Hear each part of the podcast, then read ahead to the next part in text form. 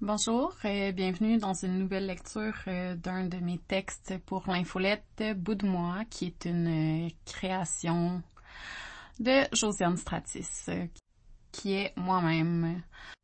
Avant de faire la lecture du texte, je veux dire que j'ai eu une relation amoureuse qui était quand même assez publique et euh, quand je suis disparue de sur Internet, euh, c'est là où il y a eu la rupture.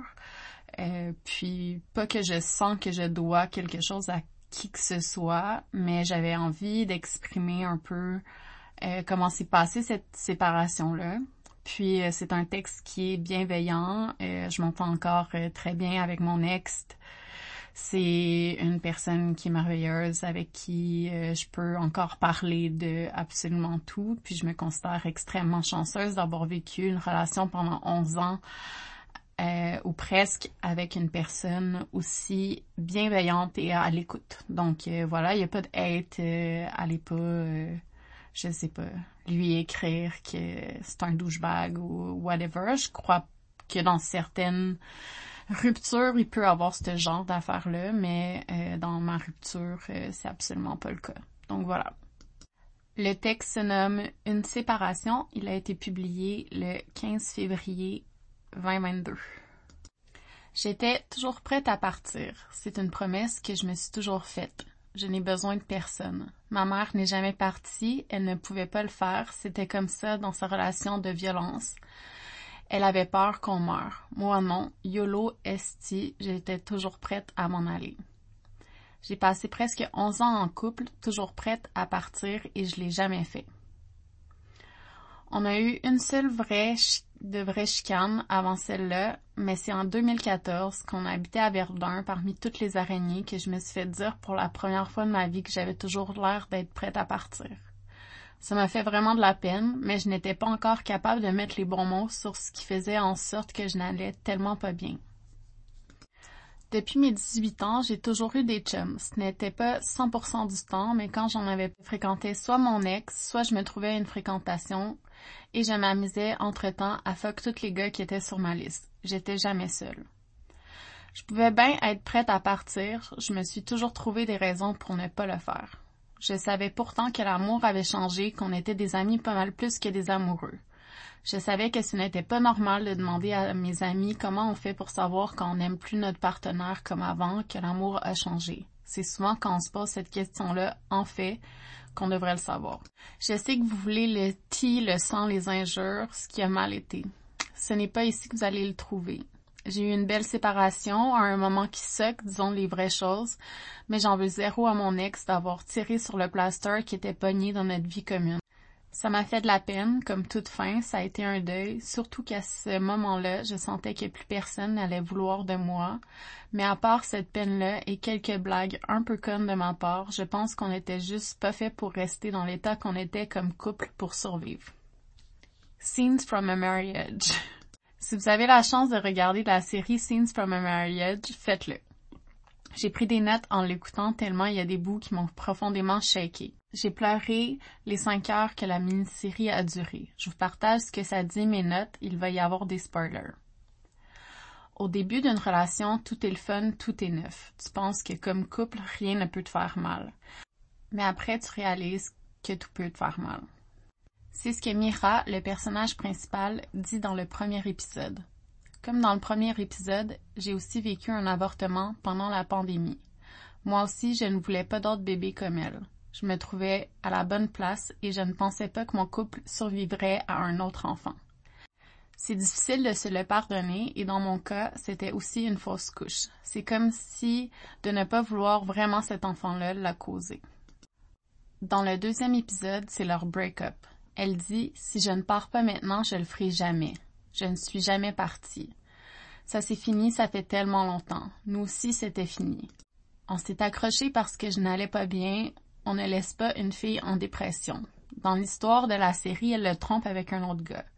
Il dit qu'il avait remarqué qu'elle avait commencé à être heureuse. Je me suis fait dire la même chose quand j'ai commencé à dater après un an de séparation. Elle finit par dire qu'elle se sentait mourir dans la relation, qu'elle avait laissé une partie d'elle pour se conformer à lui. Puis j'ai fait la même chose. Pas consciemment, mais disons que j'ai laissé une grande place à beaucoup de personnes de la vie de mon ex sans penser à mon cercle à moi, mes amis, mes alliés.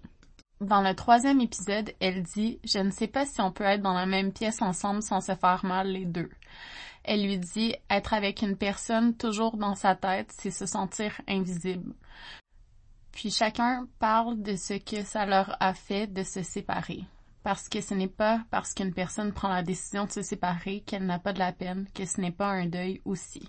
Je pense pas être la seule personne qui a été dans un couple pendant longtemps qui n'avait pas comme désir le plus profond de se sentir vue et qui vivait une insatisfaction de ce côté-là. Je pense que c'est la chose que j'ai le plus répété dans ma vie de couple. Comment ça que le monde peut voir que je suis si hot et que je le sens zéro quand je suis chez moi? Dans le livre de Gabor Maté, Scattered Mind, The Origin and Healing of Attention Deficit Disorder, il propose l'idée qu'une personne avec un TDAH va faire sentir l'autre personne dans sa vie comme une personne invisible parce qu'elle court tellement après la dopamine et elle a tellement besoin que son quotidien soit géré par une autre personne qu'elle va souvent chercher cette dopamine-là à l'extérieur de sa maison. Nous étions deux TDAH. Dans le quatrième épisode, ils se disent que ce n'est pas la séparation qui est difficile, c'est le in limbo avant et après. Elle dit qu'elle a perdu pouvoir sur tout, qu'elle se sent jetable. Elle dit aussi qu'elle ne veut pas de nouvelle vie, surtout après avoir tout perdu en deux semaines.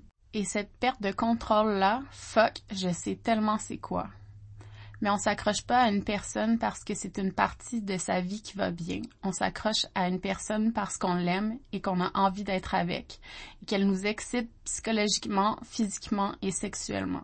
Dans le dernier épisode, elle dit que c'est correct d'avoir un amour différent, que dans une relation, souvent, une personne a besoin de sentir qu'on la regarde, qu'on witness qu'elle est en vie. Aimer une personne, c'est la faire exister. Un lien familial. Pour clarifier encore plus l'histoire, mon histoire, ma séparation, c'est arrivé en août 2020. Pas parce qu'une personne avait trompé l'autre, mais bien parce que ça faisait deux ans qu'on étirait la sauce. Dans la série québécoise Un lien familial, adapté du livre de Nadine Bismuth, Magali reste dans son couple, même si ça va zéro bien depuis longtemps, pour l'image, pour le confort que ça donne à son enfant. On fait tout ce non, et tirer la sauce pour le bien de nos enfants en pensant naïvement que notre bonheur ne compte pas pour eux, pour nous, pour personne. Ce n'est pas spécial, c'est dramatique quand on y pense. On gagne rien avec ça, ça ne fait surtout pas moins mal. Si je cherche des bouts de mon histoire partout, c'est parce qu'avec mon cancel, on m'a enlevé la possibilité d'avoir un narratif qui m'appartient. Pourtant, c'est une des clés pour aller bien et faire sens de sa vie. Avec avoir un but, et avoir de la valeur selon Michael F. Steger, chercheur sur le sens de la vie en psychologie. Contrôler son narratif, avoir un but, habituellement dans un couple, ça se définit super bien. Avoir de la valeur, par contre, c'est souvent là où nous, les femmes, avec notre charge mentale, notre travail gratuit et le fait qu'on vit la majorité des conséquences d'avoir un enfant, ça, c'est un peu plus tough. Et spoiler alert, Mis à part les robes de Magali, c'est aussi elle qui finit par ramasser toute la marde pour absolument tout quand elle participait à un système, alors c'est quand même normal de m'avoir vu un peu en elle. Réinventer ou pas l'amour. Dans son dernier essai Réinventer l'amour, comment le patriarcat sabote les relations hétéronormatives, Mona Cholet essaie de comprendre ce qui fait qu'on est tellement de gens à vouloir l'amour à tout prix, et de ne pas être capable, dans le fond, de vivre dans cette structure-là de couple. Comment ça étouffe les femmes, comment on s'efface, pas consciemment, mais pour le bien de ce que ça représente, l'idéal et la réussite d'être en amour. Son essai est un excellent point de départ, surtout après une rupture où on cherche à faire sens de ce qui a existé, de ce qui a bien été, de ce qui a chié. Bref, tout le processus qui accompagne aussi le sentiment d'échec face aux attentes de la société. Une citation m'a frappée parce que j'ai l'impression qu'elle parle de beaucoup de choses. Si les femmes peuvent si souvent passer pour des créatures capricieuses et tyranniques, aux demandes affectives exorbitantes, et les hommes pour des êtres solides, autonomes à la tête froide, c'est parce que les besoins émotionnels des seconds, contrairement à ceux des premières, sont pris en charge et comblés de manière aussi zélée qu'invisible. Quand une femme est cataloguée comme trop exigeante, elle ne fait bien souvent que réclamer la réciprocité des attentions qu'elle prodigue. Page 180. Ces demandes-là, c'est la charge mentale qu'on traîne, c'est être complètement responsable du lavage, du ménage, du souper et de l'horaire, parce que c'est comme ça depuis toujours. Préserver cette c'est préserver cette image-là qu'on est put together, qu'on est capable d'en prendre. Ce n'est pas pour rien que plusieurs femmes avec des enfants, en se séparant, vont jamais avoir eu autant de temps pour des petits plaisirs, pour se retrouver comme personne, avoir du fun. C'est la structure et les demandes de la famille moderne qui nous tuent un peu de l'intérieur. Une séparation. Je suis incapable de voir ma séparation comme quelque chose de négatif. Je pense que ça sert à rien de se retenir dans la vie quand on est ailleurs, quand on a dérivé chacun de notre côté. L'amour, ça change, c'est de même. Rester en amour, ça demande du travail, ça demande de dire ces choses, de comprendre l'autre. Il y a beaucoup de choses que je voulais garder pour moi pour protéger mon ex, l'image de moi, de comment même moi je me percevais en faisant exister ces choses-là. C'est dur de dire les choses avec des mots pour moi. Les écrire, c'est tellement facile, parce que je prends le temps d'y penser, parce que je prends le temps de me poser, que je peux les déballer à mon rythme, que je contrôle la storyline. Est-ce que si les 200 personnes qui ont écrit à mon ex en le menaçant et en lui disant qu'il se faisait manipuler par la pire personne au monde, que je profitais de lui pour son image, pour le gain que ça me donnait, entre le 27 juillet et le matin du 1er août, si elle n'avait pas ça, est-ce qu'on serait encore ensemble? La réponse c'est non. C'était fini depuis longtemps. Dans une séparation, on a tendance à chercher des coupables comme si la seule issue d'un couple était dans l'erreur d'une seule personne. Ça peut être vrai, mais pas ici. Ça sert à rien ni personne de rester pour le bien des enfants. Ils sont assez intelligents pour comprendre quand la séparation se fait dans un contexte sans violence et de façon nature, ce qui est absolument pas le cas pour tout le monde. J'ai eu la chance d'avoir une personne assez relaxe pendant dix ans et demi qui me laissait le temps de me réparer, mais à un moment, c'était plus sa place dans ma vie d'avoir ce job-là. Pendant qu'on se transformait, qu'on vieillissait, c'était plus ça que l'un et l'autre avaient besoin. C'est fucking rough de se rendre compte qu'on n'aime plus une personne comme on l'a aimé, mais ce n'est pas obligé de faire mal. Ça peut juste être ça. Plus aimer d'amour, ça arrive, même si les deux personnes essaient vraiment fort de le faire. Ça ne veut pas dire que les deuils ne sont pas faciles, ça veut juste dire que deux personnes peuvent et ont le droit d'être heureuses sans nécessairement former quelque chose qui implique de l'amour au sens de s'aimer pour former un couple. Apprendre à être seul avec moi-même et être confortable avec moi-même, me laisser le temps de découvrir ça, c'est le meilleur cadeau de ma séparation. Il y a des belles histoires qui ont une fin et c'est parfaitement correct. Puis bon, je trouve plus de chaussettes partout. Pour vrai, c'est chill. PS. Je me suis toujours promis qu'une fois que c'était fini pour vrai avec une personne, je n'allais jamais me mettre dans les pattes de sa nouvelle relation. Une personne ne nous appartient jamais, même si on a formé un couple avec, et l'empêcher d'avoir une belle vie remplie d'amour, c'est une violence que je ne souhaite à personne. Donc, je peux affirmer avec la sincérité la plus sincère que je suis contente que mon ex ait développé des sentiments avec une autre personne, qui est véritablement une nice fille, puis que je suis absolument zéro jalouse, ayant de mon côté beaucoup de plaisir et beaucoup de chance à apprendre à vivre avec moi-même. Je dis ça parce qu'on peut être vite sur haïr la nouvelle blonde d'un ex ou essayer de chier leur histoire pour s'assurer de garder une place dans la vie de l'autre. Puis comme je l'ai ma place, je suis son ex et son ami.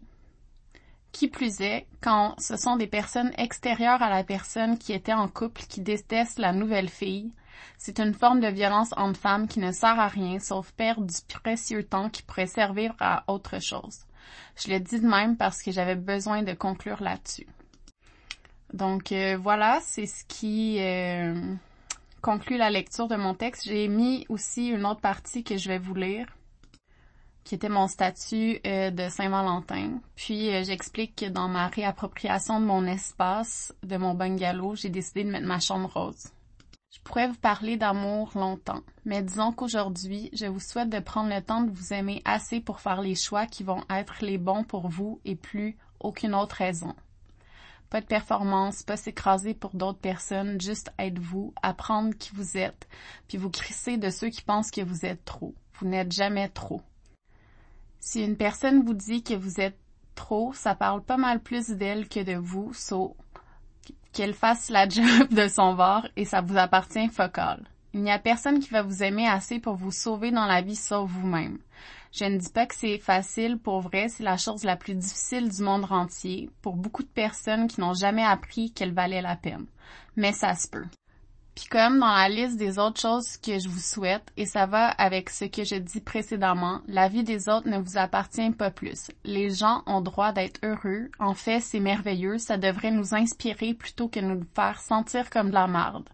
Il n'y a pas de ressources limitées pour l'amour et allez bien. Ça sert à rien d'envier les autres pour ça. Si ça vous fait chier, peut-être que vous devriez réfléchir à pourquoi. Ce n'est pas pour me penser bonne ou rien, c'est juste que de hold on sur des affaires de même, ça change rien à votre vie, ça donne juste du négatif. Et à la fin de la journée, vous vous sentez comme la merde. Puis vous avez pas à ça. Fait que bravo à tout le monde qui est en couple ou pas, l'amour ça se décline de plein de façons. N'oubliez pas de faire pipi après avoir fait l'amour. Bonne Saint-Valentin. Et c'est ce qui conclut la lecture de mon texte Une séparation. Je vous invite à vous abonner si ce n'est pas déjà fait. Euh, si vous êtes dans les abonnés payantes, merci beaucoup. Ça m'aide vraiment à pouvoir continuer et pouvoir développer euh, ce projet-là qui est autopiloté par moi-même tout seul sur le chômage et sur les prêts et bourses. Donc euh, voilà. puis si jamais vous avez des commentaires, écrivez-moi des courriels. Merci.